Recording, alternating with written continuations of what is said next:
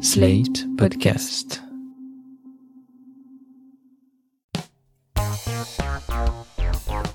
Avant de commencer ce quatrième épisode de Magicos, nous allons faire ensemble une petite expérience. Je vais vous demander de faire le vide dans votre esprit. Complètement. Vous pouvez imaginer une cascade d'eau ou un lac. C'est bon? Maintenant, récitez dans votre tête les cinq premières occurrences de la table de 2. Une fois 1, 2, 2 fois 2, 4. Laisse 5-10 secondes, elle est plutôt facile. Voilà. Pensez maintenant à un outil et à une couleur. Tac, tac, comme ça. Les premiers qui vous viennent en tête, vous les avez C'est bon? Très bien. Je vais pénétrer votre esprit à travers ce podcast. Vous pensez à un marteau rouge, n'est-ce pas? Impressionnant? Pas du tout. J'ai utilisé des procédés psychologiques très complexes pour vous influencer. Entre mes mains, vos pensées sont comme de la pâte à modeler. Je les tords et leur donne la forme que je veux. Je suis tout puissant, je suis mentaliste. Voilà, c'est un peu caricatural, mais c'est ce qu'auraient pu vous dire certains mentalistes. Les mentalistes sont des magiciens, mais il arrive parfois que certains l'oublient. Aujourd'hui, dans Magicos, nous allons nous interroger sur cet art relativement récent et encore assez obscur pour les spectateurs.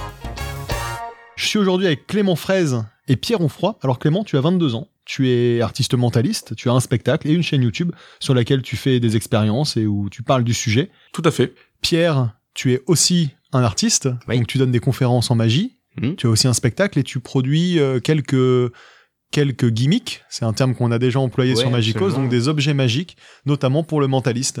Oui. Donc euh, je suis très content de vous recevoir aujourd'hui. On va parler de cet art qui est le mentalisme et qui interpelle aujourd'hui beaucoup, c'est très à la mode. Alors notamment grâce à la télé qui nous a amené des séries comme euh, The Mentalist, qui présentait ce personnage incroyable qui en quelques secondes réussit en voyant l'état de vos ongles, la dilatation de votre pupille ou les vêtements que vous portez, à tout savoir de vous, à Mhm. vous emmener dans vos retranchements et à savoir si vous avez tué euh, votre femme ou, ou votre maîtresse.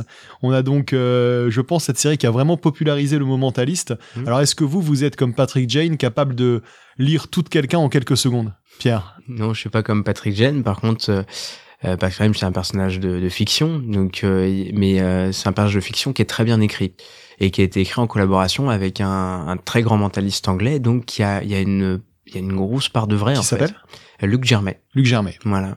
Et donc euh, l'écriture du personnage est, est très bonne, c'est-à-dire qu'en fait tout ce qui fait, une partie de ce qu'il fait pourrait être refait en vrai.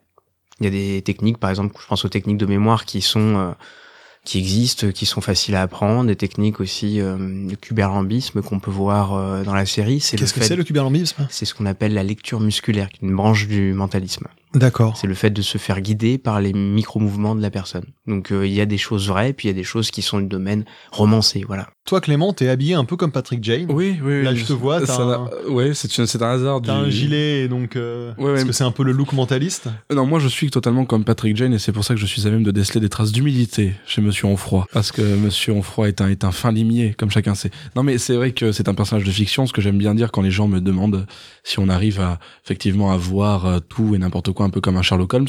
J'aime bien dire qu'en fait, dans ce genre de fiction, c'est pas Sherlock Holmes le mentaliste, c'est Conan Doyle. Et qu'il suffit de mettre un poil de chat sur ton épaule pour que je sache que t'es un chat. Par contre, il faut que le poil il y soit. C'est beaucoup moins évident dans la vraie vie. Mm. Euh, dans la fiction, c'est l'allégorie de la tuile. hein. On met euh, tous les indices pour que Sherlock Holmes puisse trouver tous les indices. Alors, on est les deux, c'est-à-dire qu'on est Conan Doyle et on est aussi euh, l'acteur qui incarne Sherlock Holmes. Voilà. Voilà. Donc Ça, c'était un moyen de, de discuter un petit peu du mentalisme grand public. Vous, vous êtes donc des artistes mentalistes. Ouais. Mmh. Alors, c'est un...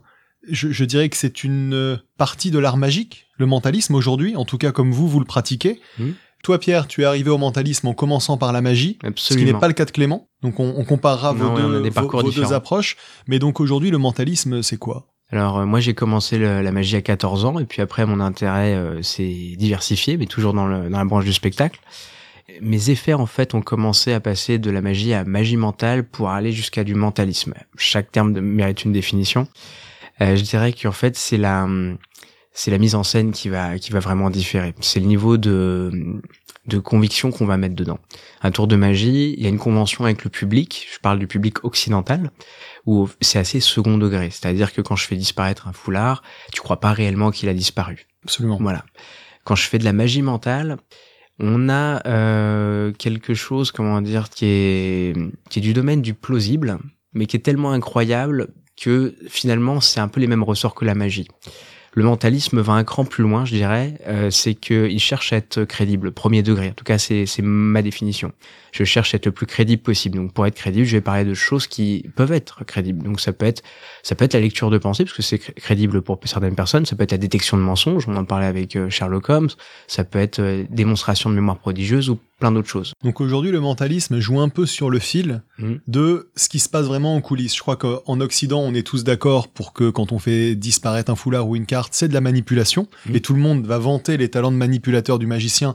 Il va bien faire des choses avec ses mains. En mentalisme, peut-être aussi parce que l'art est plus jeune, on sait plus exactement où est la vérité, où est le mensonge. Clément, t'en penses quoi? Moi, je, je pense que c'est aussi une manière. euh, C'est-à-dire que pour moi, le, le mentalisme, c'est vraiment la, le mélange en fait entre les, même dans sa structure très très large, c'est un mélange entre l'illusionnisme et les sciences humaines. On arrive à, à, à avoir des choses qui, à mon avis, sont. euh, Lorsqu'on regarde une émission, tu parlais de tout à l'heure de Luke Germain, mais il y a un autre mentaliste britannique dont Simon Baker, l'acteur qui joue Patrick Jane, s'est inspiré, c'est Darren Brown. Lorsqu'il fait certaines de ces de ces émissions, on, est, on assiste carrément à de l'expérimentation sociale agrémentée d'hypnose et ça reste du mentalisme alors que pourtant on n'a pas le, le principe d'un tour en trois actes tel qu'on le connaît en magie ou en illusionnisme. Et même nous, des fois, quand on regarde Darren Brown, on a du mal à savoir ce Ah qui ouais, est vrai et ce ouais. qui est pas vrai. Donc Darren Brown, juste je resitue, c'était aussi un magicien il y a quelques années, il a fait des cartes, il a fait tout ça, il a complètement versé aujourd'hui vers Bien le sûr. mentalisme, Mhm. c'est considéré comme le meilleur mentalisme du monde par beaucoup de gens. Ouais. Il a des spectacles qui ont fait le tour de l'Angleterre parce qu'il est anglais et qui sortait pas trop d'Angleterre, euh, comme souvent les Anglais. Et il a fait des shows euh, télé là-bas qui marchaient très bien. Maintenant, il est sur Netflix. Mm. Netflix lui, lui, lui produit des shows et c'est des shows de psychologie sociale hein, principalement. Il a fait Ouais. par exemple The Push dans lequel il prétend amener une, euh, un spectateur complètement euh, sélectionné, donc sélectionné, mais à, à tuer quelqu'un. Hmm. Et, et certains ont fait le geste de, de pousser quelqu'un dans le vide euh, sous l'influence de Darren Brown. Alors il montre comment il fait ça. Donc aujourd'hui, il a ce côté mentaliste et ce côté euh, psychologie sociale. Bon, il est très connu dans le milieu, très apprécié. Voilà pour pour le resituer. Bah, disons qu'il va permettre, comme tu disais tout à l'heure Pierre, cette euh, volonté qu'a le mentaliste d'être euh, d'être- d'être posé comme un art qui qui en fait euh, est impressionnant non pas parce qu'il cache mais parce qu'il montre. On est sur euh, du coup là-dedans totalement là-dedans puisque Deren va montrer du coup tous les rouages euh, de cela, ce qui fait que quand il va faire après un un spectacle, les gens peut-être verront pas tout là puisque on est plutôt dans un ressort effectivement d'illusion, mais ce sera tout aussi impressionnant et, et les gens penseront également euh, feront des ponts entre les deux. Et euh, c'est à mon sens pour ça que l'art de Deren est réussi. Pour moi, c'est pas le meilleur mentaliste du monde, c'est peut-être le meilleur magicien de tous les temps, mais c'est encore autre chose. Alors pour les gens qui nous écoutent, j'aimerais juste qu'on resitue. Est-ce que vous pouvez nous parler d'un effet de mentalisme? Parce qu'on a parlé de mentalisme. Bon, pour ceux qui connaissent, ils vont voir de quoi on parle, mais on, on parle aussi à des gens qui découvrent. Un effet de carte, on en a tous vu. Choisis une carte, je la retrouve, je la transforme. Bon voilà, ça c'est de la magie très classique. Je fais apparaître la pièce derrière l'oreille. Un, un de vos effets en mentalisme. Eh ben, on va parler, je pense, d'un effet qui nous a réunis tous les deux. Donc vous, vous Ah, connaissez. ouais. Voilà, Bon, on se le, le connaît, monde des mentalistes est petit quand même. Donc, Voilà, on voilà, vous vous connaissez, vous vous appréciez a priori. Quand on couche ensemble, on commence à se tutoyer, c'est normal. C'est normal. Ce sera coupé. non. Et euh, non, bah, en fait, euh, j'ai appelé Clément euh, parce que je j'avais vu une, euh, une excellente vidéo qu'il avait faite sur Uri Geller euh, sur sa chaîne YouTube. J'ai trouvé qu'il avait fait un travail remarquable. Alors Uri Geller. Uri Geller, c'est un, c'est un mentaliste, en fait, dans les années 70, qui est un charlatan, qui, qui affirmait avoir des, des pouvoirs. Enfin, je... Oui, bien sûr. Oui. Non, non, oui, c'est, c'est charlatan, c'est un peu fort parce que moi j'ai une am- j'ai un amour pour Yuri Geller, Moi aussi. euh, mais je mais je comprends ce que tu veux dire, mais tu as entièrement raison. Oui, c'est un c'est un bonimenteur. Fin des années 80, fin des années 70, pardon, début des 80. Alors c'est quoi C'est un magicien ou un charlatan? C'est, un charlatan qui utilise des techniques euh, de la magie et du mentalisme. Alors qu'est-ce qui fait de lui un charlatan? Ses prétentions extraordinaires et le fait que euh, c'est comment dire il ne se présente pas comme un artiste de spectacle. Il se présente comme un authentique euh, Médium. psychique médium non pas médium il n'a jamais prétendu communiquer avec les morts je Il- crois pas Non, non, non. Il prétendait en revanche avoir des. Il tord le métal. Hein. Voilà, il tord le Voilà, métal, tord le il, a- métal. il arrive à relancer des montres arrêtées, il peut faire osciller les aiguilles d'une boussole, euh, lire des dessins, etc. Donc des fois on retrouve vraiment des effets communs au mentalisme Voilà, traditionnel, ça, Osciller là- les aiguilles d'une boussole. Comment est-ce qu'on peut faire ça avec un aimant sur le genou. Avec un aimant peut-être, oui. bon là on. On Je croyais qu'on débinait pas dans mais je cette crois émission. que honnêtement faire dévier les aiguilles d'une boussole, là c'est euh, c'est pas sorcier. ah oui mais après si euh, t'arrives à mystifier des gens avec ça quand même. Mais c'est c'est toujours pareil. Bah je, je, je pour, pour, là tu ne crois pas si bien dire euh, cher, mais je cher sais. Guillaume parce que dans, dans quand il a été invité je crois que c'était en 1987 si ma mémoire est bonne euh, chez Michel Pollack il a fait une émission en France qui s'appelle le, droit de réponse euh, l'effet Geller. Et en fait il y a quelque chose de, de tout simple c'est qu'il a fait donc ce tour de la boussole. Et il se concentre vraiment deux minutes. Et on a une séquence qu'on pourrait pas voir aujourd'hui à la télévision chez un Cyril Hanouna où tout s'enchaîne très vite. Mais à l'époque c'était quand même dingue. On avait trois minutes en télévision de blanc avec Mhm. un plan fixe sur une boussole Ouais. avant de voir un millimètre bouger et tout le monde était stupéfait et quand Gérard Majax arrive à la fin pour débiner ça et dire mais euh, enfin pour débunker ça plutôt et dire mais non regardez moi j'arrive à le faire bouger même Geller lui dit non mais vous la faites bouger d'un centimètre en deux secondes moi c'est pas ce que j'ai fait donc c'est intéressant il y a eu, euh, avec la il y a même méthode Une émission avec Geller en Ouais. France. Ouais. Ça, c'est intéressant parce que c'est un petit peu l'histoire du mentalisme et, et c'est nos racines, Mm. d'une certaine manière. Mm. Avec Majax, en tant que prestidigitateur très populaire à Et l'école, comme à l'époque, sceptique aussi. et comme sceptique, Mm. d'accord on, on pourra parler un peu de ça aussi, qui est arrivé ensuite pour reproduire tout ce qu'a fait Geller en expliquant comment il faisait. Alors je En pense, je pense, oui absolument. Euh, et malgré ça il a fait des succès de vente derrière euh, Et malgré ça, Geller est Mm. encore aujourd'hui considéré comme certain par quelqu'un qui a des pouvoirs psychiques. Alors, moi j'ai vu l'émission entière, je crois que tu l'as vu aussi. Oui, bien sûr. Et je sais pas si t'as le même diagnostic que moi. Quand Majax fait ce que fait Geller, moi quand je vois ça, j'ai pas du tout l'impression qu'il fait la même chose que Geller. Et je ne suis pas sûr que quelqu'un qui euh, Euh, quelqu'un qui doute déjà du pouvoir de Geller pourrait euh, aurait des raisons de douter en voyant Majax euh, encore davantage. Quelqu'un qui est plutôt convaincu par ce que fait euh, Geller au départ serait pas forcément convaincu par la démonstration de Majax parce qu'elle est pas du même niveau déjà. Il n'a pas justement les mêmes codes de la mise en scène et on a l'impression que c'est presque une parodie. alors à sa décharge Geller a fait traîner le chrono de l'émission très Absolument, longtemps absolument. Majax avait 3 minutes et il a fait 15 effets en 3 minutes pour tout parle, démonter et, donc, et- Je et mal filmé l'impression que j'ai eu. ouais. Bien sûr. Non, mais je suis entièrement d'accord qu'en avec fait, pour les mêmes effets, la manière dont tu vas le présenter va Ouais. complètement changer la capacité que tu vas avoir à mystifier les gens qui vont le Mm. voir. C'est ça dont tu parles, Pierre. oui, en fait. complètement. Et C'était justement- juste moins bien présenté. l'implication ce que tu disais tout à l'heure l'implication qu'a le magicien dans son art Absolument. Et justement, donc, euh, ouais, pour revenir à, ce que, à ta première question, donc euh, l'effet dont je voulais parler, c'était la torsion de cuillère, parce que c'est l'effet qui nous a euh, qui nous a réunis, parce que moi, je, à la fin de la vidéo, que je trouvais euh, vraiment très très bonne, une excellente vidéo de 30 minutes, à 29 minutes, je vois une explication, un débinage des torsions de cuillère que moi j'utilise couramment dans mon spectacle. je plaide coupable je pensais pas qu'il y avait beaucoup de Et monde on qui a passé 5 heures au téléphone Donc, Pierre, de tu tords des négociation. cuillères. Absolument. C'est Mais il y a un- un truc. Absolument, il y, a- il y a un truc, c'est une illusion. Et euh, c'est un tour auquel j'ai euh, j'ai consacré beaucoup de temps, beaucoup d'énergie euh, pour les pour plusieurs présentations. Et je vais vous dire comment je le fais aujourd'hui et comment ça a évolué. Et c'est euh, c'est un peu à part même dans le dans, dans le mentalisme, parce que vrai qu'on se concentre plus sur des effets souvent de détection de mensonges ou de, de lecture de pensée. Mais c'est c'est un exemple très intéressant. Pourquoi est-ce que un billet de banque qui vole c'est de la magie et une cuillère qui se c'est du mentalisme? C'est une vraie question. Eh ben parce qu'on ne croit pas à un billet qui vole et pourtant on croit à une cuillère qui se tord. C'est quelque chose auquel on a envie de croire. Euh, pendant les cinq heures, on a beaucoup beaucoup échangé. On a parlé d'éthique en mentalisme, on a parlé de ce qu'on devait faire, ce qu'on ne devait pas faire. La cuillère, moi, c'est, je le présente depuis euh, peut-être euh, 6-7 ans. C'est quelque chose qui est très puissant, euh, qui a un impact émotionnel extrêmement puissant sur les gens. Euh, je le fais très bien. C'est-à-dire, je le fais tellement bien que si quelqu'un le faisait pour de vrai, ce serait pas différent de ce que je fais moi. En toute modestie, toujours Oui. avec les mentalistes. hein. C'est important. Mm. Mais non, mais c'est. euh, je dis ça parce que je. je confirme ce qu'il dit hein. Voilà. il, a, il, a, il, est, il est très bon là-dedans Je, je dis ça parce que je veux que vous compreniez que euh, les gens croient à ce qu'ils voient et ils ont toutes les raisons de croire D'accord. la cuillère qui se tord. Je, je dis rien quand je tords la cuillère. Je me contente de le faire. C'est pour moi la manière la plus, euh, la plus spectaculaire et Pure. la plus crédible de le faire. Et je me suis posé la question à plusieurs reprises de l'impact que je peux avoir sur ces gens-là. Est-ce que je donnais, euh, est-ce que je donnais du crédit à des, des croyances? La réponse est oui. Et on doit se poser la question, en mentalisme, où se trouve l'éthique? Qu'est-ce qu'on fait? Qu'est-ce qu'on ne doit pas faire? Et c'est un effet qui est tellement puissant auquel la plupart des gens adhèrent, même ceux qui n'y croyaient pas au départ, que je me dois me poser cette question. Voilà comment je le présente aujourd'hui. Aujourd'hui, je- j'emprunte des cuillères, je tords les cuillères. Les gens trouvent ça incroyable. La plupart des gens qui me posent la question, c'est est-ce que c'est un don ou est-ce que c'est du travail? Pour moi, c'est le, le meilleur compliment qu'on puisse me faire pour me dire que c'est euh, que c'est crédible justement. Et après, je demande à, je demande est-ce que quelqu'un a une douleur? Et je les soigne. Je les soigne vraiment. C'est-à-dire, je, je pose ma main et je j'enlève leur douleur. Et là, vous me direz, ah, bah, c'est pas très éthique. Bah, enlever une douleur, je trouve ça éthique. Bah, voilà comment je termine maintenant. C'est-à-dire que je fais ça et après j'explique pendant deux minutes ce qu'est un effet placebo. Non, non, non. Tu termines en faisant léviter une voiture par la pensée. Oui, non, mais On ça, peut c'est en autre parler chose, hein.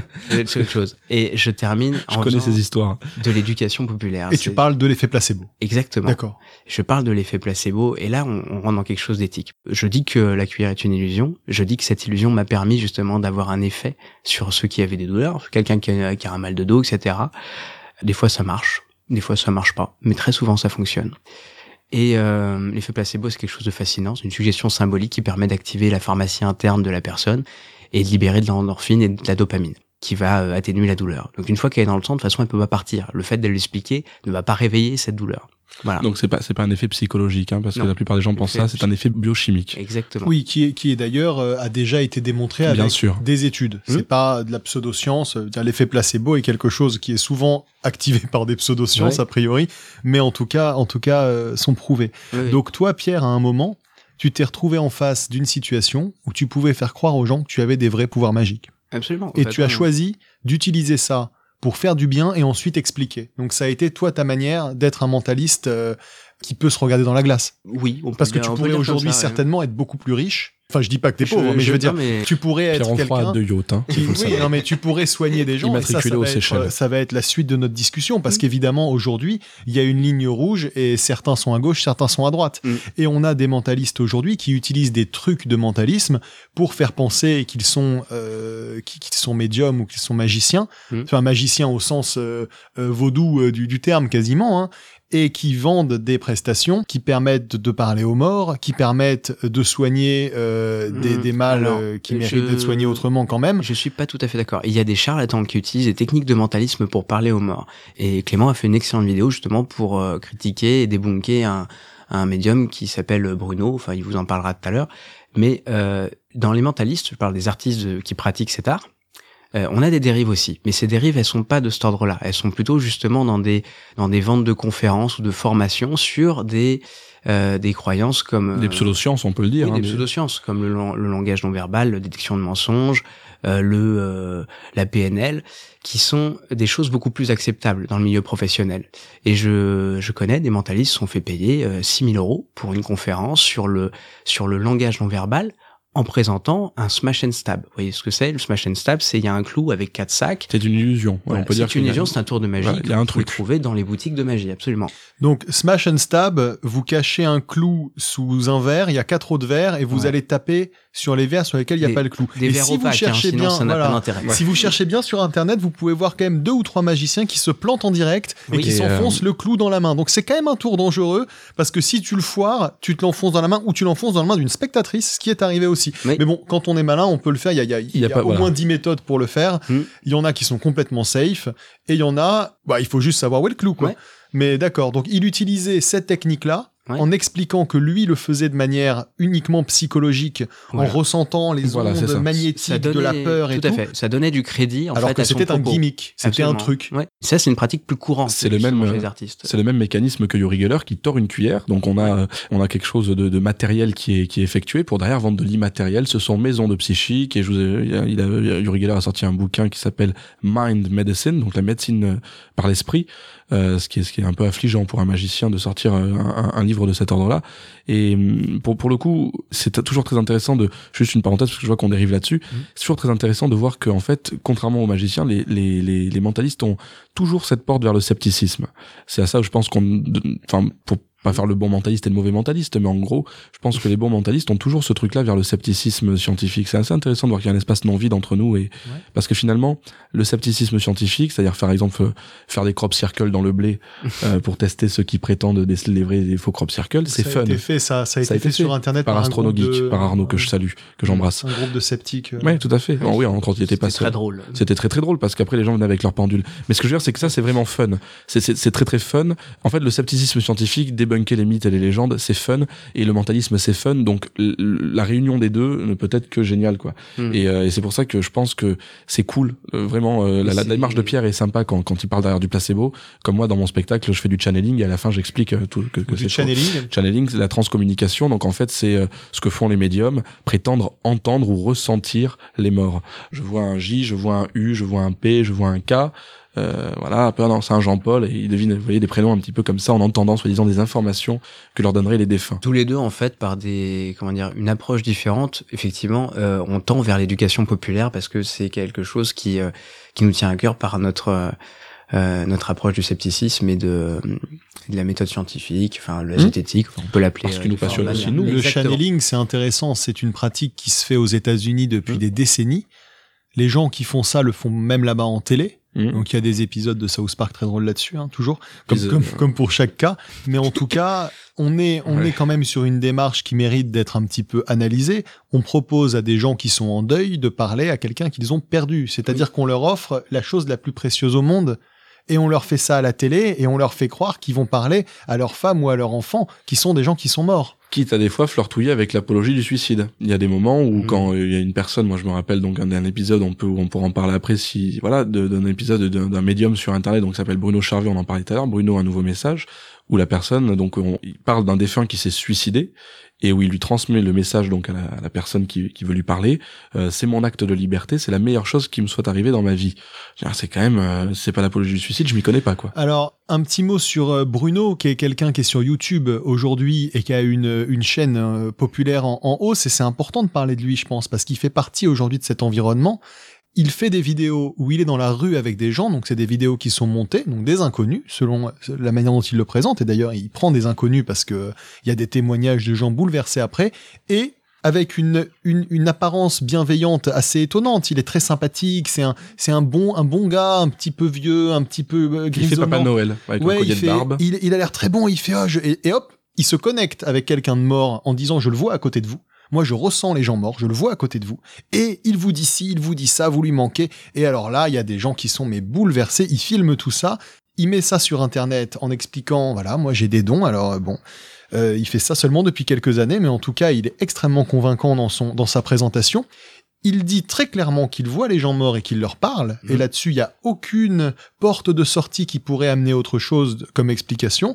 Et il a un spectacle dans lequel il fait ça, et il vend des prestations privées Mhm. payantes, notamment euh, sur Skype, Mhm. où tu peux parler à quelqu'un qui est mort. Donc voilà, aujourd'hui, voilà un mec en France qui fait ça Oui. en toute impunité. Mais c'est pas euh, c'est pas un artiste de mentaliste. C'est c'est bien un charlatan, un médium justement qui est enfin qui utilise des techniques de médium, de charlatan de médium. Euh, dont certaines sont communes avec le mentalisme. Voilà, c'est pas un artiste mentaliste qui est, qui s'est tourné vers ça. Non, bien sûr. Voilà. Mais en tout cas, il utilise les techniques des mentalistes. Il est Euh, certaines techniques de Ça- mentalisme. oui, certaines en tout cas. techniques. ouais, ouais, Enfin, des techniques de médium. Mais pour deux recettes de les- cuisine, on peut utiliser les mêmes Et ingrédients. ça, ça C'est choque pas tant que ça les gens. C'est-à-dire que ça reste quelqu'un qui aujourd'hui est, à- est, à- est au grand jour. Ce qui est dingue, c'est bon, je, je, du coup, je pense que c'est là où on met les pieds dans le plat. J'ai fait une vidéo qui, dé, qui débunk cet, euh, cet individu. Et ce qui est, ce qui est dingue, c'est que j'ai reçu une, une, pas loin d'une cinquantaine de menaces de mort. En plus, t'étais très sympa, je trouve, dans la vidéo. Je veux dire, t'étais Par très rapport, euh, charitable. ouais, par rapport, euh, Qu'est-ce que tu as ma- fait, euh, Clément, en fait Donc, toi, tu as, une chaîne YouTube sur Mhm. laquelle tu parles de plein de trucs, notamment mentalisme. Tu t'es intéressé à Bruno. Et- Avec mon co-auteur que je salue, que j'embrasse, Victor Tu as Rességuier. fait une vidéo d'une heure. 1h18, ouais, c'est ça. Ok, et t'as fait quoi? Donc en fait, dans cette vidéo, je Chose qu'elle a été supprimée. Oui. Alors elle a été supprimée, vous pouvez la retrouver sur skepticon.fr et elle va revenir très prochainement dans une Elle a été version, euh, supprimée. Voilà, elle a été revenir, censurée par, par C'est Bruno. ça. Donc elle va, elle va revenir dans une dans une version euh, qui sera incensurable sur YouTube dans quelques dans quelques mois, je vous le promets. Et donc c'est une vidéo dans laquelle je bah, je prends point par point en fait ce que je pense être ces techniques-là, les phrases interro-négatives. Euh, c'est pas votre, c'est pas du côté de votre mère. Donc là, oui. C'est, c'est du côté de ma mère. Ah ben j'ai raison. Euh, non, c'est pas du côté de ma mère. J'ai raison aussi. Donc en gros c'est. c'est- D'accord. voilà. Donc ce C'est genre de technique. intéressant. Là, on a, on a quelques techniques du coup, Voilà. mais c'est bon. Mais il y en a, bon, bah, ça on peut les, on peut les dire, mais voilà, il y en a pléthore en gros, et elles sont vraiment, donc j'ai, j'ai, je les ai vraiment, je les ai énumérées, donc c'est pour ça que la vidéo est un peu longue. Et à la fin, en ne reprenant que ces techniques, et j'insiste parce qu'il y a des magiciens qui ont trouvé que c'était tellement fort, qui m'ont dit, non, Moi- mais je suis sûr, notamment Pierre, qui Moi, m'a dit, j'ai je- cru que c'était. J'y crois pas, tu utilises d'autres techniques spécifiques mentalistes. Non, je n'utilisais que les techniques décrites dans la vidéo et j'ai reproduit une séance, mais je te remercie. Et j'ai reproduit une séance dans la rue, sachant que contrairement à Bruno, je n'avais pas 45 minutes avec eux, mais que 5 minutes parce que c'était généralement des gens qui, qui entre deux rendez-vous qui passaient dans la rue, qu'ils n'étaient pas castés à l'avance, donc que je ne pouvais pas accéder aux informations sur Facebook à l'avance, ce que l'on appelle le hot reading, la lecture à chaud, où l'on va chercher des informations complémentaires sur la personne que l'on doit bluffer. Ce qui est assez facile dans la société facile. dans laquelle on vit quand même aujourd'hui. Ben oui. Où euh, et avec le nom de quelqu'un, on peut savoir un Ah nombre ben, incroyable de choses. C'est ça. euh, N'importe qui peut faire du channeling. Euh, en il 2000, l'avait fait, non, ça Je, oui, je Il y avait une fait, expérience, euh, il me semble, où il avait deux personnes sur un ordi. Et lui, il les fait passer dans Oui. une roulotte. Oui, oui. Et en Euh, 30 secondes, il leur sort tous leurs trucs. Ouais, euh, ouais. Donc euh, voilà, juste avec Facebook. Quoi. C'est ça. Facebook, LinkedIn et copains d'avant, euh. C'est- tout ce qu'il faut sur quelqu'un. Tout à fait. Et donc il y, a- voilà, il y a ça évidemment, et puis euh, et puis voilà. Donc du coup c'est c'est vrai qu'aujourd'hui avec les avec les médias sociaux il y a, il y a beaucoup plus de, de choses qui sont possibles dans dans ce domaine. Et donc euh, et donc malgré cela, malgré qu'à la fin on ait une séance qui ressemble vraiment comme deux gouttes d'eau à la sienne, il y a des gens qui m'ont dit euh, oui mais vous vous avez pas délivré de message.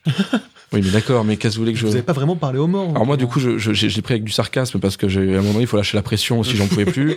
Donc j'ai dit vous voulez un message? D'accord. Je vois votre grand-mère elle pense très fort à vous elle vous soutient Eva. La personne s'appelait Eva. Elle vous soutient Eva elle vous dit que ce que vous êtes en train d'entreprendre quelque chose actuellement qui vous tient à cœur continuez ça va fonctionner. Je lui ai envoyé ça et elle m'a dit ouais mais c'est pas un vrai message. Je lui ai dit ben bravo merci. Mais c'est ce que pourtant, j'essaie de ouais. prouver pendant 1h18. Moi, je voulais savoir Donc, où était la cachette de papy avec les pièces d'or. Oui, oui, aucun mort n'a jamais exhumé un secret de famille là-dedans. C'est énorme. C'est Bien c'est- sûr. c'est fort dommage. Mais donc euh, aujourd'hui, on, on doit vivre avec cette euh, ce- ce- cette espèce de situation où vous êtes d'un côté avec donc des, des techniques très proches parce qu'on on, on doit faire le lien aujourd'hui, Bah, c'est normal. mentalisme En, en magie, on n'a pas ça. On n'a pas des gens en magie Mm. qui prétendent que ce que font certains artistes, ils le font vraiment. Ah, alors euh, en non. Europe, en tout cas. En- voilà, c'est ça. Par exemple, en Inde ou en République dominicaine, euh, la magie est prise au premier degré. Il y a des gens, euh, des gourous en Inde, mais il y en a, il y en a de gourous en Inde. hein. Il y a, il y a un gourou, par Ouais. exemple, qui s'appelle Sai Baba, qui avait des millions, des millions, des dizaines de millions d'adeptes. Et il faisait sortir une chaîne de sa manche, c'est tout. Il la faisait apparaître et, et en fait, il secouait légèrement la main, et il faisait apparaître une petite chaîne en or, il l'offrait et ainsi de suite. Et que des tours de magie très basiques, et il y a une secte avec des dizaines de millions de personnes qui le suivaient. Mais à, à contrario, alors les fakirs ont encore une place très importante Oui. là-bas, mais ils commencent à comprendre que ce que font les fakirs, tout le monde peut le faire. C'est-à-dire que les Indiens, moi j'avais lu ça quelque part, les Indiens commencent à comprendre que par exemple manger une ampoule en verre, alors ne le faites pas chez vous bien évidemment, vous pouvez Non. vous blesser, mais manger une ampoule en verre, c'est faisable, Oui, faisable. sans danger. Euh, ça en Occident, ça bluffe pour le coup. Mm. C'est-à-dire que Darren Brown l'a fait dans son dernier spectacle sur Netflix, euh, Miracle. Or, en Inde, c'est quelque chose qui est tellement connu depuis des décennies que ça bluffe un peu moins. Ouais. Par contre, effectivement, du coup, les balles de mousse, en Inde, ça fait un carton, alors qu'en Occident, beaucoup moins.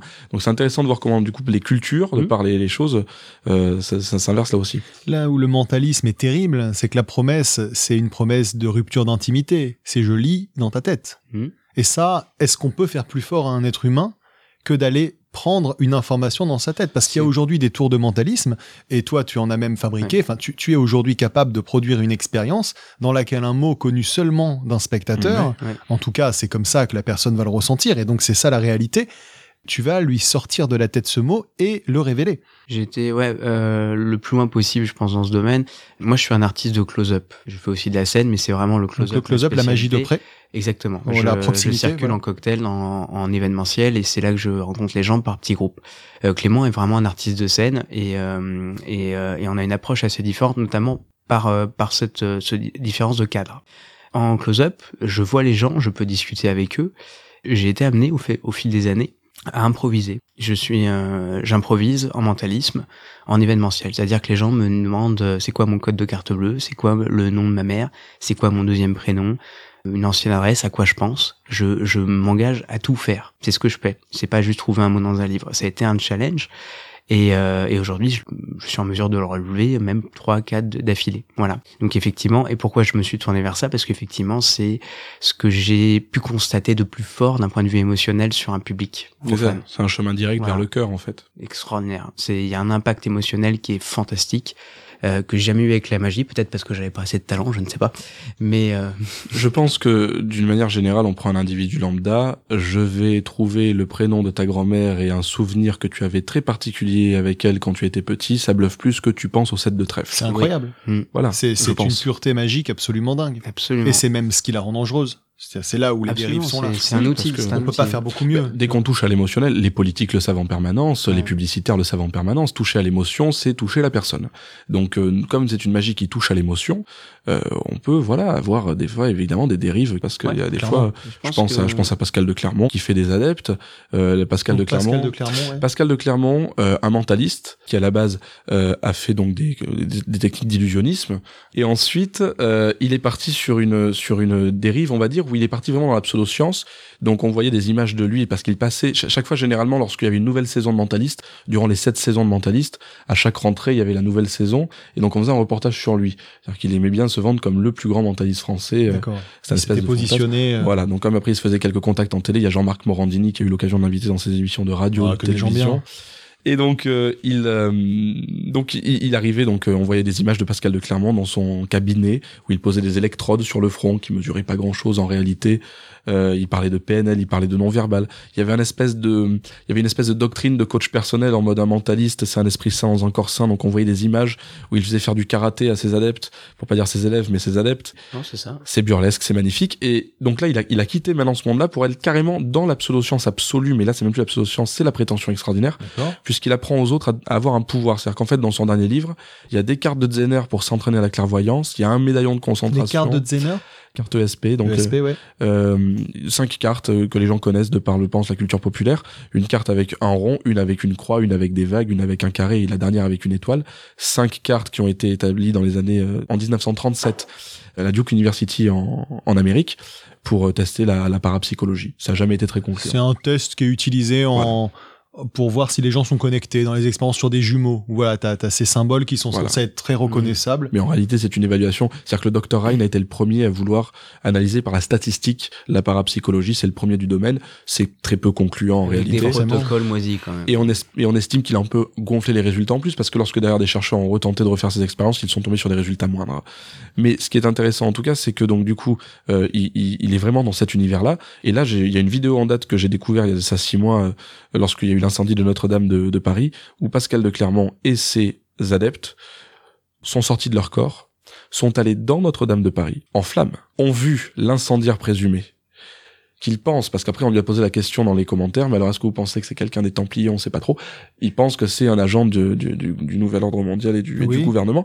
Moi, ce que ça nous apprend, c'est que le voyage C'est juste astral- un mec qui a oublié d'éteindre sa clope, mais d'accord. D'accord. Donc, donc, ce que ça nous apprend, Complot, ce que, complot. ça, ce que ça nous apprend, c'est que le voyage astral est une discipline inéfugée. Donc j'insiste, pour les pompiers, lancer... Non mais, attends, toi tu rigoles. La pr- présomption, Il y a hein. des aspects pratiques. le bénéfice du doute, le voyage astral ne craint pas les flammes. Ça, c'est j'avais un doute là-dessus, je l'ai plus. Donc merci Pascal de Clermont.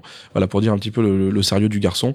Et ça, c'est une, pour moi, c'est vraiment le, le symbole de la dérive dans le mentalisme. Quoi. On part d'une discipline où euh, on mélange des cartes à jouer et on termine euh, en prétendant euh, apprendre aux autres à sortir de leur corps. Donc on part, du- on part de la prestidigitation de la magie et Tout on fait. finit sur Mars, quoi. Voilà, Et ça. ça, c'est quelque chose qui, qui nous menace tous. Il, il illustre parfaitement en tout cas. Sur les, les parcours, en fait, moi, je je tracerai pas une ligne justement en rouge euh, qu'on peut franchir à un moment donné. Je pense que la bienveillance, c'est le, le plus important.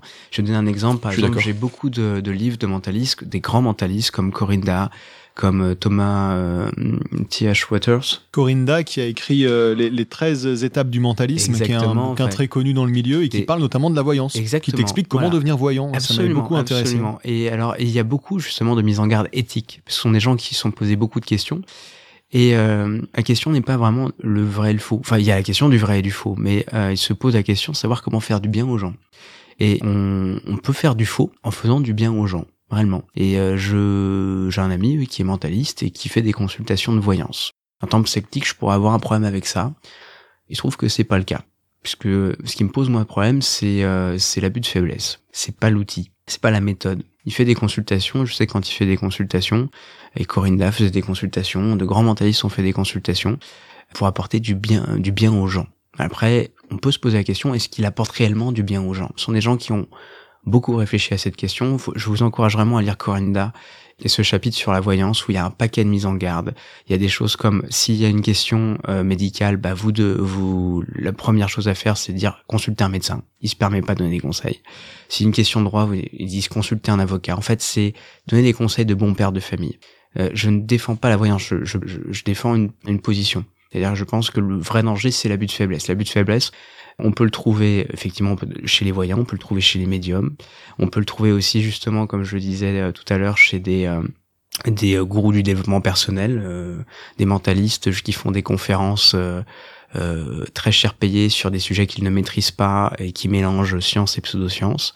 Ce qui compte, c'est le résultat, l'impact que vous avez sur le public. Voilà, je, c'est ma position en tout cas. Je te rejoins lors- lorsque tu dis ça parce que euh, on n'est pas obligé d'aller jusque jusqu'au prénom et au souvenir euh, euh, que l'on arrive à deviner dans la tête de l'autre pour avoir finalement un impact émotionnel. Euh, tu parlais de la torsion de cuir tout à l'heure, la torsion de cuir de la manière dont le fait Pierre par rapport à d'autres magiciens qui vont beaucoup plus loin en faisant des nœuds presque avec les pics d'une fourchette parce que tu vois c'est parce qu'ils aiment bien faire des choses comme ça. Pierre en fait de la manière très réaliste dont il fait avec une, un jeu très premier degré est suffisamment crédible pour lancer un mouvement qui va le suivre où il pourrait vendre des talismans à la sortie. Vous voyez ce que je veux dire? Donc on n'est même pas obligé d'aller jusque dans le dans le mental et dans le rapport avec l'autre. Mm. En lui montrant simplement quelque chose, on a euh, dans la démonstration euh, euh, quelque chose. Mais c'est pour ça d'ailleurs que je préfère euh, Yuri Geller à Bruno Charvet, c'est que Yuri Geller quand il dit qu'il va tordre une cuillère, il tord la cuillère. À la fin, il y a une cuillère tordue. Il y a un résultat matériel de sa prétention. Alors, certes, c'est du charlatanisme, mais c'est du charlatanisme, entre guillemets, qui en pratique montre quelque chose. Ce qui n'est pas le cas pour moi de Bruno. C'est-à-dire qu'en fait, tout ce qu'il fait, c'est du vent. Oui. Il fait répéter le récit à d'autres Mm. et il prend 150 balles. Ça, pour moi, tu vois, c'est En compliqué. fait, on est des personnages assez puissants. On est euh, peut-être puissant, mais c'est notre personnage est très puissant. Et comme on est puissant, on a de l'influence. On doit se poser la question de notre responsabilité, c'est tout. Il y a pas, j'ai pas une réponse. Il y en a plusieurs. Il y a une multiplicité de réponses. J'ai changé plusieurs fois d'avis et je changerai encore probablement d'avis. Aujourd'hui, moi, mon but, c'est de faire les effets les plus puissants possibles, d'être le plus crédible possible dans ce que je fais, que ce soit les torsions de cuillère, la lecture de pensée. Et après, je suis tout à fait légitime pour avoir un discours sur ce sujet. Et quand quelqu'un me parle, comme je, je, je le montre, je ne le dis pas. J'ai un retour direct de mes spectateurs. Ils me disent, ok, euh, donc vous avez un don. Si ma personne me dit ça, c'est probablement qu'elle croit déjà à ce type de phénomène ou qu'elle est en train d'y croire. Si quelqu'un me dit, euh, oui, moi jamais, euh, ça m'est arrivé, Putain, vous tordez les cuillères, c'est incroyable, vous, avez, vous êtes magnétiseur, moi je consulte un magnétiseur. Donc j'ai un retour extrêmement Sincère. franc et sincère de, de mes spectateurs. Sans filtre, vu que tu t'es pas présenté comme étant quelqu'un qui faisait ça ou ça. Exactement. Et du coup, euh, je fais aussi figure d'autorité, parce qu'ils me prennent pour, euh, enfin, je suis un peu le reflet de, de leurs croyances quelque part. Et euh, quand j'ai un discours derrière, sur le placebo comme sur les cuillères ou sur euh, sur la détection du mensonge, parce que je ne mens pas, je ne mens jamais en spectacle. J'ai pas besoin de, de mentir. Et surtout, c'est une contrainte que je me suis imposée et ça me permet de faire le lien avec euh, de l'éducation populaire. Je ne débine pas parce que j'aime le mystère. Quand quelqu'un me dit euh, comment je fais, bah, je dis je peux pas vous le dire, c'est un secret, surtout c'est une illusion. Mais je réponds le plus sincèrement possible aux, aux questions qu'on me pose. Ce qui est à mon sens très sain et qui manque à, à beaucoup de monde. Là où je te rejoins pas, c'est sur le, le- la voyance, par exemple. Tu parlais de Corinna, tout ça. Bon, j'ai lu tout ça et c'est vrai que c'est un éternel débat, donc qu'on on Ouais. aura ni le temps et c'est pas l'endroit pour l'avoir. Mais en ce qui me concerne, moi, je, je toi, t'as la chance par le close-up effectivement de rencontrer en permanence des gens qui, moi, les gens viennent me voir dans le spectacle. Il y a mon nom sur l'affiche, il y a ma biographie sur mon site. Toi, ils sont pas forcément au courant. Il y a un côté un l'animation un peu surprise. Donc t'as un rapport différent, tu peux arriver en te présentant comme ça. Moi c'est rare, moi en revanche je suis en situation plutôt du coup informelle. Ce qu'on appelle la situation informelle, c'est-à-dire euh, quand je suis dans un bar avec des amis, que euh, mon pote me présente sa nouvelle copine ou quoi, généralement mon pote dit bah, tu vas voir c'est un médium. Là je lui fais un peu de channeling, là je fais mon Bruno. Et ce qui se passe à la fin c'est que la personne y croit à 200%. Et donc là quel meilleur moyen de lui dire non mais en fait je te piège, je suis mentaliste. Et là forcément, la personne, je lui ai fabriqué un espèce de filtre, de la même manière que quand on rompt avec un, un peu douloureusement avec un partenaire, euh, le prochain, on le prend avec beaucoup plus de, de méfiance, bah c'est pareil. C'est-à-dire qu'en fait, là, je, je crée une rupture dans sa croyance qui est assez sèche et ça construit un mur qui fait que la prochaine personne qui se présente face à elle en disant je suis un médium, elle aura peut-être pas forcément cette perméabilité-là à cette croyance. Mm. J'ai aucun, j'ai aucune étude pour le certifier ou l'attester, mais je pense que ça me semble pas totalement incohérent ce que je Ouais, dis, ouais. et d'autant plus que j'ai des amis à moi qui m'ont fait des retours par rapport à ça en mode, mais il y a quelqu'un qui est venu me faire ça, mais ça m'a pas suffi comme preuve vu que tu m'avais fait la même chose. Donc c'est là où l'éducation En fait, populaire est le intéressante. c'est de semer une graine d'esprit critique dans la tête des gens. Tout simplement. Il y a plein de manières de le faire. On a une approche différente pour ça. Je me souviens, il y a quelques années, je connaissais rien à la voyance. J'avais, euh, j'avais vu un reportage sur M6 comme tout le monde, quoi, avec des méchants voyants et puis des, des, des, gentils pigeons. Voilà, et des gentils pigeons. Et je trouve que c'est très binaire comme manière de voir les choses. Euh, il y a beaucoup de gens en voyance, par exemple, qui croient sincèrement à ce qu'ils font, et d'autres qui sont des charlatans, qui savent, euh, comment dire, on a, il y a les open eyes et les, et les, euh, Et shut eye. et les shot eyes, voilà, pour, euh, pour le dire. Ah, euh, Allez-y, définissez, parce que là, c'est du jargon de voyant. Euh, Moi-même, je ne l'ai pas. Yeux ouverts, yeux fermés. Donc, yeux ouverts. Les yeux ouverts, c'est quelqu'un bah, justement qui sait ce qu'il fait, comment il le fait. Yuri Geller. Et, Donc, euh, c'est par rapport à son, à son rapport intime Voilà. à son art. Donc, les yeux ouverts, c'est ceux qui savent qu'ils mentent. Oui. Et les yeux fermés, c'est ceux qui pensent qu'ils ont vraiment don. des pouvoirs. Absolument, voilà. D'accord. Et, euh, et donc évidemment, bah, il y en a un qui est sincère, l'autre qui ne l'est pas. Enfin, vous le savez, on, on ment quotidiennement, euh, l'être humain ment, et ça nous est tous arrivé de dire un mensonge à quelqu'un euh, pour lui faire du bien. Contre de l'argent. Euh, oui. C'est là peut-être où le, le sujet devient, euh, en tout cas, à moi, à mon sens, un peu tendu. C'est pour ça que je parle d'abus de faiblesse. Euh, L'abus de faiblesse, en plus, c'est condamnable pénalement. C'est un sujet un peu un peu pointu, je suis obligé d'être concis, mais je vous intéresse vraiment à lire Corinda en particulier parce qu'il y a d'excellents arguments euh, dans ce qu'il présente que je n'avais pas jamais entendu avant euh, avant et puis euh, si vous connaissez un voyant, même c'est toujours intéressant de discuter avec. Est-ce que le fait que depuis des années on ait des Madame Irma au coin de la rue sans que ça choque grand monde en fait, qu'on ait des horoscopes dans nos dans nos magazines euh, libres, ça fait pas qu'on se retrouve avec des gens qui pensent que Pierre qui fait ses, ses soirées d'entreprise, il peut Ouais. tordre une cuillère. Parce que si jamais t'as un petit peu quand même de recul sur les choses, si t'es capable de tordre une cuillère, mon pote, Ouais. t'es un des mecs les plus puissants au monde, tu Ouais. vas aller tordre les barreaux d'une prison pour sortir. Enfin, tu, tu aurais un pouvoir. Enfin, t'es Magneto. Bon bah t'as vu Magneto, il a quand même euh, foutu New York euh, à genoux. Ah oui, Bon. je, je reçois, je fais les pouvoirs de Magneto et j'ai le look du professeur Xavier. Ouais, voilà. Mais finalement, toi, tu, Je- tu te je t'ai pas encore présentes cassé et, les genoux, et vous mais- avez vous une bonne éthique et j'ai envie de dire, on a de la chance parce qu'au final, il suffit que tous ces pouvoirs-là, qui sont des pouvoirs de, de trucs, soient mis entre les mains de mauvaises personnes et ça donne des gourous terribles qui te font sortir de ton corps ou qui te disent, euh, bon bah le suicide finalement, euh, c'est la plus belle chose qui lui soit arrivée. Vous, vous êtes des hommes de spectacle, vous êtes des gens bien, vous avez certainement reçu une bonne éducation. Mais est-ce que cette Non, situation non, terrible dans laquelle on est avec donc le mentalisme qui t'amène euh, potentiellement vers, vers du gourou aussi facilement, elle n'est pas due au fait que depuis des années, on a un peu laissé ce côté ésotérique prendre de la place sans jamais trop le remettre en question. Et quand ça se rejoint avec de la prestidigitation, ça donne quelque chose, là moi qui quand je vous entends me semble dangereux. Moi, je pense que tu fonctionnes à l'envers. C'est-à-dire que c'est pas parce qu'en fait, euh, il y a nous qu'il y a une Madame Irma. Au... Enfin, je pense que c'est pas parce qu'il y a Madame Irma au coin de la rue qu'on peut penser que Pierre qui tord les cuirs, c'est vrai. C'est parce qu'il y a des gens qui utilisent des systèmes truqués, à mon sens, donc ils savent pertinemment euh, ce qu'ils font, que ça crédibilise la position des autres. Bruno, de par ce qu'il fait, crédibilise tous les médiums de France. C'est-à-dire qu'en fait, quelqu'un qui va voir Bruno va se dire bon, mais ça, ça existe. Euh, bon, il est un peu trop cher, Bruno. Donc au lieu de prendre 150, je vais prendre le petit en bas de chez moi qui est à 35 euros de l'heure. Si Bruno voilà. peut le faire, d'autres peuvent le faire. Exactement. Et là, c'est c'est c'est c'est dangereux pour moi, c'est qu'en fait, euh, il, il ne fait pas que, enfin, il, il, crée de l'emploi, donc c'est très bien pour pour la France dans, l'état est, mais c'est à mon sens pas très très sain. Là, on pose la question en fait des croyances, mais euh, j'ai envie de vous dire, moi, la religion. Dans ce cas, bah, c'est pareil. Pour moi, je le passe exactement sur le même niveau. On peut pas. C'est trop facile de condamner, de dire ça c'est bien, ça c'est pas bien. Il y a des choses que je peux dire sans problème que ça c'est pas bien, parce qu'on est vraiment dans de l'abus de faiblesse caractérisé. Euh, je parlais de la conférence euh, à plusieurs milliers d'euros ou Bruno Charvet. Là, on est vraiment dans de l'abus de faiblesse et on peut dire que ce mec fait des dégâts. Bien sûr. Il y a beaucoup d'autres cas où on condamne, à mon avis, euh, trop rapidement, euh, sans essayer de comprendre, sans essayer de... Euh, on voit que le mal potentiel qui peut être fait sans voir le bien qui peut être fait. Je veux juste relativiser un petit peu. Voilà, c'est un discours que je trouve trop facile Ouais, je de comprends. dire il y a du Je poursuis dans ce que tu dis sur la religion, c'est que euh, Chris Angel, Dynamo sont des magiciens qui ont marché sur l'eau, qui ont donné l'illusion euh, que Dynamo sur la Tamise et Chris Angel dans une piscine. Donc Chris Euh, Angel et Dynamo qui sont des prestidigitateurs de scène très connus, Ouais. euh, qui font du street euh, street Voilà, magie. Dynamo- et Dynamo, qui sont, qui sont pas des mentalistes. Dynamo est un Britannique, il me semble. Ouais, ils sont Et à Chris Vegas Angel- les deux maintenant. Et Chris Angel était, avec, était à Vegas à l'époque déjà. Ouais, ouais. J'ai vu Euh, à Vegas, Chris Angel, très bon spectacle. Oui, au demeurant, Mind Freak Très bon exceptionnel. spectacle. Mais bon, du coup, voilà. En tout cas, euh, Chris Angel, moi, je suis issu d'une génération. Euh, J'avais 13-14 ans. Euh, tout le monde au collège parlait de Chris Angel. Ses vidéos tournaient sur les skyblogs, parce qu'à l'époque, on avait des skyblogs.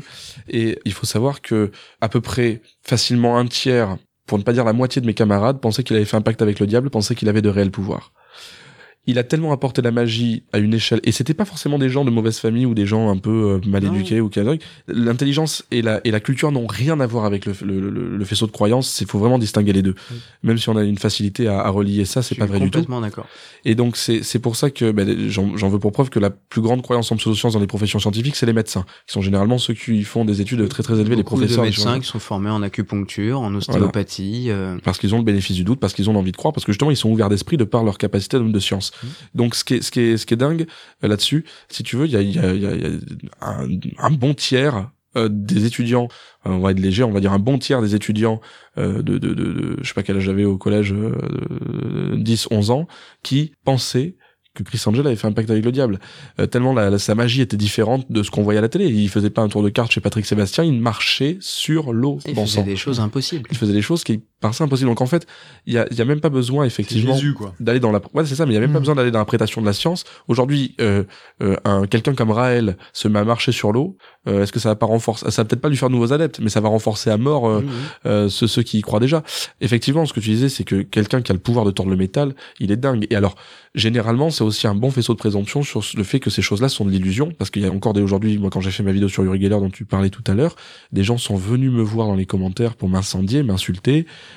euh, pour me dire que ça existait qu'ils l'avaient expérimenté qu'ils arrivaient à faire tourner de 1 mm une pyramide sous un T'en as eu verre beaucoup des commentaires comme ça? Ah j'en ai eu plein Ah ouais? Et il y a des gens qui y croient dur comme fer Ouais, bien sûr. et mais enfin C'est important pour eux. mais un Oui. scientifique, un scientifique qui prouve ça, moi je ne comprends pas pourquoi on fait pas d'études là-dessus. Un scientifique qui prouve que la, tension- la tension de métal par le par la pensée est possible, mais il a le Nobel dans l'année. Mais il y a eu plein d'études. Il y a eu plein Et d'études. à chaque fois, c'est pas possible. Tout à fait. C'est pour ça, il y a des mecs qui ont essayé, mais les scientifiques, ils ont pas que ça à foutre. Ou alors, ou alors les études sont truquées. d'auditionner tous les charlatans qui viennent te dire ah bah là je peux pas Mhm. parce qu'on est mardi. Moi la question que je me pose maintenant, vous qui êtes des bah, tous les deux quand même des artistes euh, en train de travailler, des jeunes mentalistes, les, les prochaines années de travail. Je suis J'ai un- 33 ans. Je suis un jeune bah, mentaliste. 33 ans, 22 ans, vous avez encore une carrière devant vous.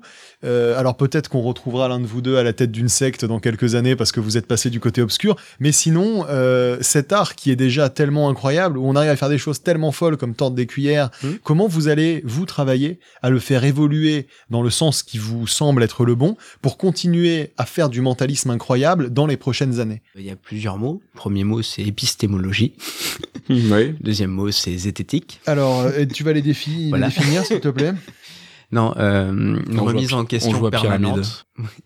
Il y a une remise en question permanente. Euh, je suis un amoureux de mon art, euh, donc euh, non, je j'ai pas le moindre doute que je serai jamais dans une secte, euh, parce que euh, j'ai trop de respect pour mon art pour le dévoyer, tout simplement. Voilà, et je pense que c'est la même chose pour Clément. Oui, je rejoins ça. C'est-à-dire qu'en fait, on est au service, euh, on est, nous sommes les, les djihadistes du beau.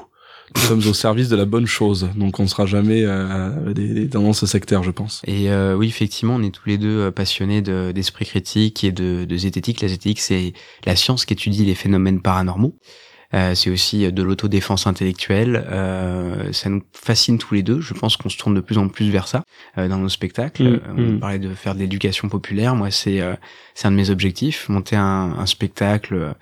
Euh, bon, c'est le modèle. Hein. Je pense à l'exoconférence d'A- d'Alexandre Astier qui a réussi cette synthèse incroyable entre un spectacle divertissant et une conférence. où On apprend plein de choses. C'est marrant que t'en parles parce que c'est le spectacle qui a inspiré l'écriture de mon premier spectacle. Voilà, Donc, Euh, euh, voilà, mais on a tous le même modèle, hein, c'est c'est génial. Et j'aimerais beaucoup réussir à faire ça. C'est pas faux, sur, euh, les comme disent les fans d'Alexandre Astier. voilà. Voilà. Pardon.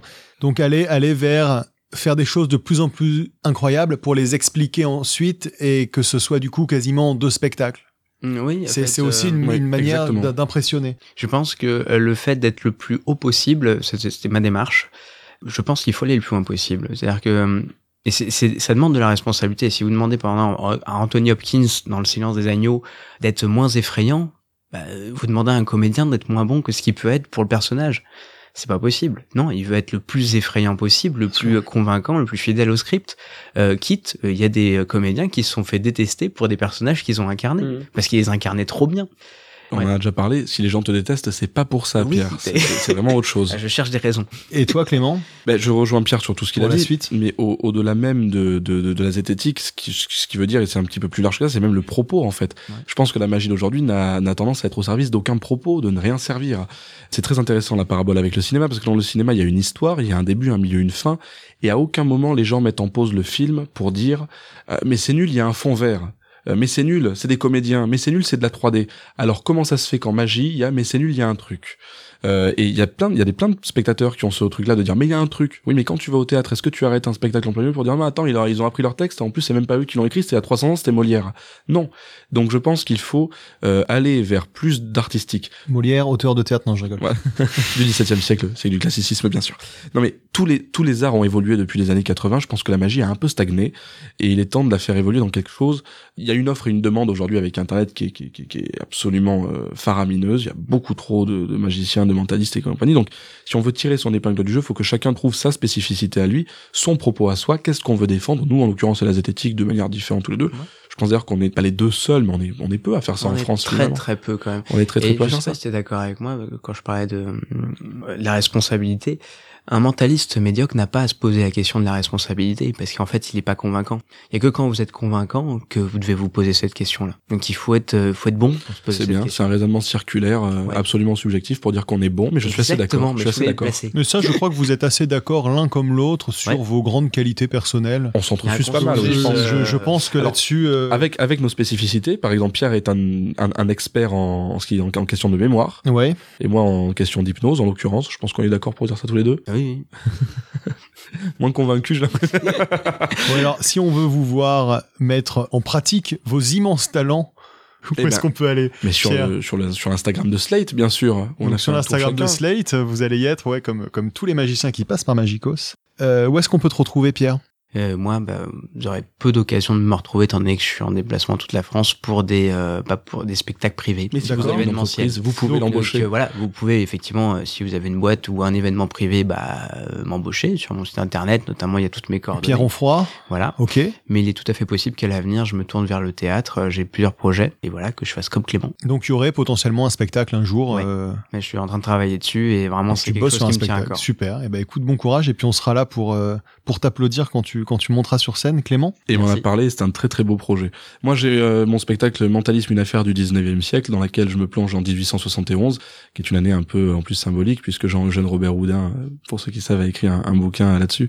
Euh, donc c'est une c'est une année dans laquelle voilà je me plonge avec tout un décor, un univers, une bande originale. C'est vraiment un- une espèce de film fantastique sur scène où j'invite euh, les gens à prendre part à une expérience d'occultisme, de médiumnité, pour reconstituer un petit peu l'histoire d'une comtesse qui s'est fait sauvagement assassiner à la gare de Southampton, euh, une comtesse française et tout ça donc euh, dans le dans avec évidemment du rire mais il y a donc du coup du channeling. À la fin je fais un discours sceptique bien évidemment pour démonter tout le spectacle.